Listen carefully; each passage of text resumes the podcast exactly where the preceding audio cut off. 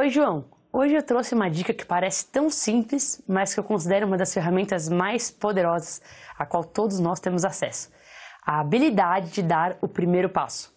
Eu também me encanto com sonhos grandes, com projetos colossais de grande impacto.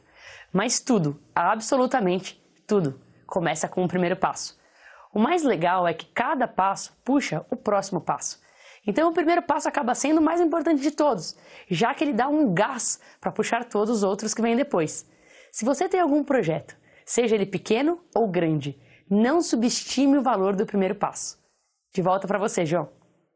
Ótima dica, Bel. Aliás, eu adoro o primeiro passo. Eu, pessoalmente, prefiro o passo pequeno, sólido, consistente, do que o sonho do passo gigantesco. Normalmente, não funciona. O passo a passo constrói com consistência a sua trajetória para o sucesso.